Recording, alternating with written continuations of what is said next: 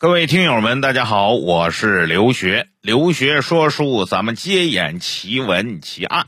老规矩，关注、收藏、转发三连。有什么想说的、想听的，在评论区给我留言。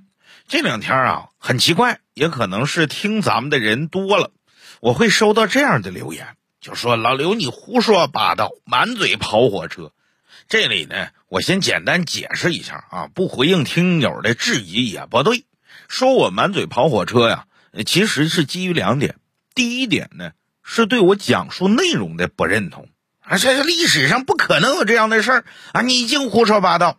那么我想说啥呢？各位啊，就当听着玩解个闷儿，给自己另外一个看世界的角度，或者说环世界另外一个可能性。这历史都过去了，你说谁在现场能看着告诉你历史真相就是如此如此？哎，也不是，对不对呢？那么增加一个角度，增加一个可能性，最起码给自己增加一份情趣，增加一份乐趣。那么第二个说我胡说八道的呢，是基于观点的不同。哎，说谁谁谁你怎么能说他这么坏？或者谁谁谁你怎么能这么说？那我个人觉得呢，一样米养百样人。你看这个事儿是你的观点，我很尊重。那我看这个事儿，我说我的观点，希望大家能够探讨。哎，不管怎么说吧，您能够抽时间给我写评论，给我发出来，那就是对我的帮助，对我的呵护。在这里，我老刘一并感谢。哎，人呐就是这样的，总是在不断的犯错误当中不断的成长。希望再过几年能够得到您的认可，那就说明我老刘啊更加的成长了。行了，闲言少叙，书归正传吧。咱们今天继续胡说八道。哈哈哈哈昨天呢，给各位讲了西施她到底是怎么死的。还是那句话啊，我只说我的可能性。咱今天讲讲貂蝉。首先呢，想跟我抬杠的人，呃，就不用杠了。为啥呢？貂蝉是历史上到底有没有这个人，众说纷纭。我们就从《三国演义》和民间传说的角度给你讲讲貂蝉到底是怎么死的。那么，既然都讲到貂蝉是怎么死的了，你就肯定得首先承认有貂蝉这个人吧？哎，所以想跟我从这个角度抬杠的朋友呢，哎，您就省点时间，不用跟我杠了。我也知道啊，历史没有定论。那么，貂蝉是怎么死的？众说纷纭，好多个版本。咱们得先说貂蝉是怎么来的。话说东汉末年，天下大乱。从十常侍作乱到后来的董卓专权，这个朝中一旦有了危机呀，这些大臣就会到一个人家聚会，这人叫王允，哎，官名是司徒啊。反正每当朝中有乱，这帮群臣先找老熟人司徒王允。前面曹操在洛阳刺杀董卓，背后操盘手不就王允吗？那这回要搞掉董卓更难了，为啥呀？十八路诸侯都搞不定董卓呀，这帮人又找到王允大哥，你看咋办？董卓这小子太嚣张了，你不弄死他不行啊！可是你说容易做起来难呢，谁弄他呀？啊，十八路诸侯都不好使，那朝中看来一个能当大任的都没有，白瞎你们这帮老爷们儿怎么办呢？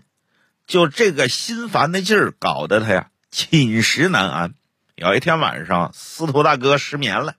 哎呀，在房里坐也不是，卧也不是，走也不是，睡也不是。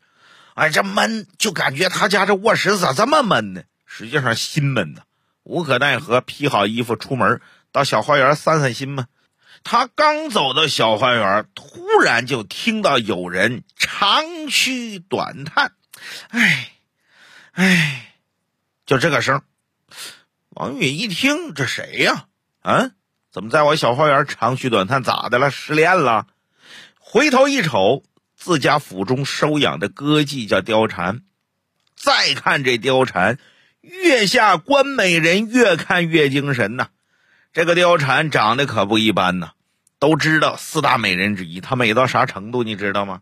我告诉你，有传说，说貂蝉出生一直到她三岁。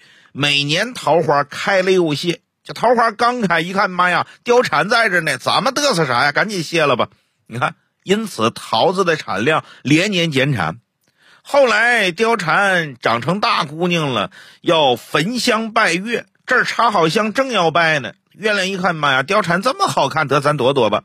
这叫闭月羞花，集于貂蝉于一身，可了不得。有诗赞之曰：“红牙催拍燕飞忙，一片行云到画堂。眉黛蹙成游子恨，脸容初断故人长。余钱不买千金笑，柳带何须百宝装？五霸隔帘偷目送，不知谁是楚襄王啊！”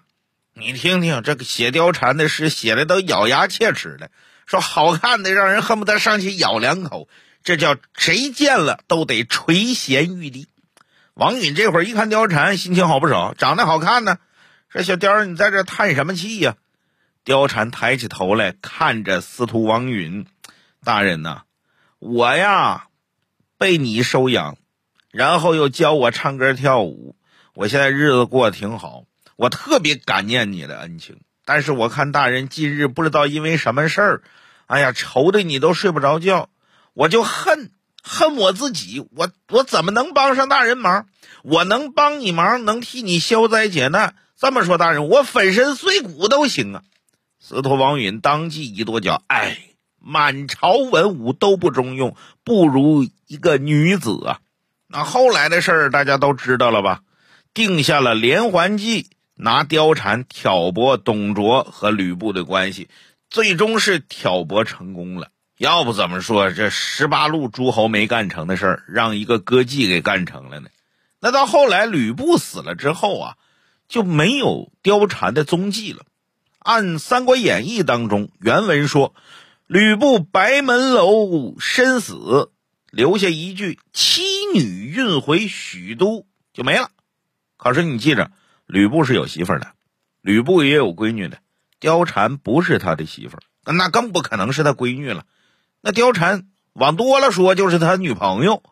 那么貂蝉哪去了呢？哎，历史上有两派，一派叫惨死派，一派叫善终派。那这惨死派怎么说呢？按昆剧《斩貂》当中是这么演的：说吕布在白门楼被曹操斩首，那吕布死了，那就得抄吕布家呀。这当兵的一个个如狼似虎，呼啦超闯入吕布营盘，就把貂蝉给逮着了。逮貂蝉的人还不是旁人，猛将军张飞。张飞一看貂蝉，眼珠一转，哎呀，这妞长得真漂亮啊！得了，曹操那个老骚货不行，他是曹操有名的人气爱好者，这要落到曹操手里，那玩意儿是好好的姑娘就给糟践了。能配得上这姑娘的，就得是我二哥，长得又漂亮，武艺又高强，为人又正派。我把这个给我二哥拿去，夹着貂蝉到了关羽的营帐，往地下一撂。二哥，你看我给你弄了点好玩意儿来。关云长一缕虚髯，丹凤眼一瞪：“三弟，说哪里话来？你二哥我从来没有这个爱好啊。”你要真想巴结，你拿这送给曹老板，曹老板绝对提拔你。他好这个，你二哥我不好这个。咱哥们一个头磕地下，我什么人你不知道吗？再者说了，这女的是好人吗？啊，水性杨花，今儿跟这个，明儿跟那个，有个成语呀，三弟叫朝三暮四。你买本成语词典，好好学学吧。如今他落入军营之中，难免还要被人玷污。如果说此女在董卓、吕布中间左右逢源，那是为了国之大义。那么如今呢？嗯，一个被玷污的女性，一个水性杨花的娘们，你她的名节怎么保啊？只有一死。于是当下拔出剑来，苍凉凉宝剑出鞘，寒光一闪，貂蝉人头落地。这就是关羽斩貂蝉。说句实在话，我不信。为啥？关羽关云长不是那人。他说的话，你说没毛病，乍一听没毛病啊。这娘们今跟这个，明天跟那个。实际上，这话里边毛病太大了，一听就是后来那帮儒家的腐儒、那些酸臭文人给编排的啊。为了抬高关羽，不惜把那么美的貂蝉给编排的就成个水性杨花的站街女一样了，这叫扯淡。另外还有出戏。杂剧叫《关公月下斩貂蝉》，也是类似只不过情节不一样。说这个吕布死了之后啊，这貂蝉落到曹操手里了。曹操一看貂蝉呐，当下就把持不住了，就想上去一顿操作，猛如虎之类的。但是后来一想，不行，曹操这个人还是清醒的。你别看他喜欢人妻，但是他是有度的。哎，这个人妻实在没啥用了，我才喜欢。但凡有点用，我都拿出去给别人用，我自己不用。他一看貂蝉，再一想貂蝉干的那些事儿，再回头看桃园三结义的刘关张，嗯，这个时候我有用，拿貂蝉去色诱关羽。让关羽死心塌地给自己卖命，但是刘备不除，关羽不能死心给曹操效力，怎么办呢？他就想效仿王允，挑拨关羽和刘备之间的关系，结果一眼就被关云长给看穿了。纵使貂蝉使出浑身解数勾引关二爷，关二爷心如磐石，然后最后举起青龙偃月刀啊啊，咔嚓把貂蝉给斩了。其实啊，这个这两出呢，这两个结局呢，都是后人编的。你一听就知道，属于酸臭文人编的。因为啥？这既不属于关羽的性格，更不属于《三国演义》当中貂蝉的性格。你貂蝉去诱惑吕布，去这个戏弄董卓，为啥？为的是国之大义。他可不是水性杨花呀。那么第三种版本呢，出自明代一出戏。叫关公与貂蝉，说这个前面都差不多，后来貂蝉被俘之后呢，被人送给关羽，当着关羽的面啊，貂蝉是声泪俱下呀，跟关羽是一顿倾诉。我为什么这样？我为什么盘旋于几个男人之间？我为的是报恩。第一，这是为报恩，我看不得王司徒每天长吁短叹、寝食不安，我是王司徒养的。受人之恩，必办忠心之事啊，所以我才这样。那现在呢，目的达到了，我呢无处可去了。那你说怎么办，将军？你告诉告诉我行不行？另外，我看将军你那模样长得也不错，不行，咱俩凑合凑合。但是关羽呢，也心生爱慕。关羽毕竟他也是男人，呃，一番哭诉之后，他也想娶貂蝉。后来他一琢磨，不行，我一心为匡复汉室。我怎么能此时留恋儿女私情呢？貂蝉说：“将军，你要是不娶我，我就不再另嫁他人。我现在身陷军营，只身一人，难免遭人侮辱。为保清白之身，我宁可一死。”说完了，从旁边抽出一把宝剑，拔剑自刎。这是第三种版本，哎，这个大概率也是那帮酸臭文人编的。那么第四种说法呢？说关羽啊。呃，怜香惜玉，连夜护送貂蝉离去。到后来，貂蝉削发为尼，曹操听说了，那不可惜吗？你削什么发，为什么尼呀？长那么好看，你当尼姑，你多可惜，这不浪费人才吗？四处派人追捕，在追捕的过程当中啊，这个曹操还放出话来，抓着貂蝉，第一时间你给我送刘备那儿去啊！这可是好东西，我得先想着刘备，嘿。从刘备那儿出来之后，再给我送关羽那儿去。貂蝉得知此事之后啊，拔剑自刎，一缕香魂随国家大义而去。哎，这是呃说惨死的这几个版本，四个版本说貂蝉最终都是惨死。呃，区别在哪儿呢？区别在呃自杀和他杀，就这么点区别。那么善终呢，也是三个版本。一个版本就是刚才咱说了，他不出家为尼了吗？隐姓埋名，但是貂蝉呢，呃，不想就此把这段历史埋没，于是以匿名的方式写下杂剧，叫《锦云堂暗定连环计》，就向世人言明我当年干过多么了不起的事儿。到最后呢，这个貂蝉以尼姑的身份在尼姑庵里边寿终正寝。哎，第二种版本呢？说是关羽不恋女色，说你的任务完成了，你呢也应该荣归故里。嗯，我送你回家，派兵护送貂蝉回故里木耳村。木耳村是哪儿呢？在今天的山西。哎，你还真别说，现在在山西啊，这个村叫木之村，这个村呐还有貂蝉的墓，还有貂蝉的纪念堂，而且更有意思的是呢，貂蝉的这个纪念祠的后殿还供奉着关公，哎，这就好玩了。但是啊，这个貂蝉的墓可不止在山西木直村这一个地方，在另外一个地方啊，前些年又出来这么一个新闻，说成都北郊啊，有个老人捡着一块碑，这个碑文上就写了“貂蝉王允歌妓也”。只因董卓猖獗，为国捐躯，随炎帝入蜀，葬于华阳县外北上建恒村黄土坡。那么，按照这个碑文来说的话，那么很有可能啊，貂蝉后来真就嫁给关羽了，随关羽一起到成都定居。哎，本来想着我嫁的不错呀。哎，没想到啊，关羽兵败身死，可怜貂蝉从此流落蜀中，成了寂寞无主的村妇。哎，你还真别说呀，就在那个村里啊，貂蝉还真就做出一点贡献。啥贡献呢？丰富群众业余文化生活。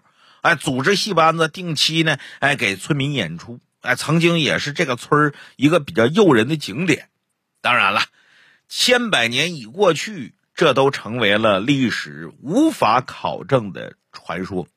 你如果喜欢凄美，你可以相信貂蝉惨死，这就是红颜祸水，红颜薄命。你如果喜欢柔美，你可以相信善终之传说。无论是貂蝉削发为尼，还是貂蝉最后定居无名荒村，他总在。那样一个地方，用自己的视角默默的看着这个世界。那你要说我喜欢哪个版本呢？咱们别说相信不相信啊，咱们只说喜欢不喜欢。你问我喜欢哪个版本呢？我喜欢这样的情景：貂蝉在吕布军中被人抓了俘虏，当成战利品被人分配的时候，关羽关云长保护了他，因为。他可怜这个女人，在完成自己使命的时候，还要被当成牲畜、当成工具一样任人品头论足。他被这个女人的大义所打动，以纳小妾为名招入自己的帐下。从此之后，随军漂泊，虽为小妾，可只是有名无实。关云长处处以礼相待，奉若上宾。在日积月累的过程当中，叫日久生情。貂蝉心中为关羽所动，想以身相许，可关羽不敢越雷池半步，始终以礼相待。总在军中，关羽也怕难免出现一差二错，怎么办呢？派重兵护送他去成都定居。从那以后啊，华阳县一个小山村里。多了一个女人，这个女人虽衣食无忧，可整日的愁容满面。每当太阳落山的时候，她倚在门旁眺望远方，希望她心中的那个英雄，希望当年在他最落魄时将他搭救出来的那个暖男，有一天骑着赤兔宝马，手持青龙偃月刀。来到他的门前，从此你侬我侬，哪怕在梦中相会也好。就这样，这个姑娘从年轻等到了年老，从满头黑发等到了白发苍苍，最终还是没有等来她心中的那个男人。等来的只有那一个噩耗：她的男人败走麦城，被人斩下人头。自从听到这个噩耗之后，这老妇人终日以泪洗面，水米不进，在那个小草屋里结束了自己的生命。这个老妇人去后，莫名其妙的一伙人过来风光大葬。可是直到老人下葬，人们似乎还是能看见那个小草屋的门口，太阳落山的时候，依稀还是有一个人站在门前。向远方眺望，谁也不知道他要等到什么时候，谁也说不清后来等着的那个人到底是谁。这是我自己喜欢的版本。我不知道各位喜欢哪个版本，或者各位心中那个貂蝉到底去了哪儿？当然，你愿意的话，可以把你心中那个答案写在咱们的留言讨论区，咱们一块儿来聊聊。得嘞，今天就说到这儿吧。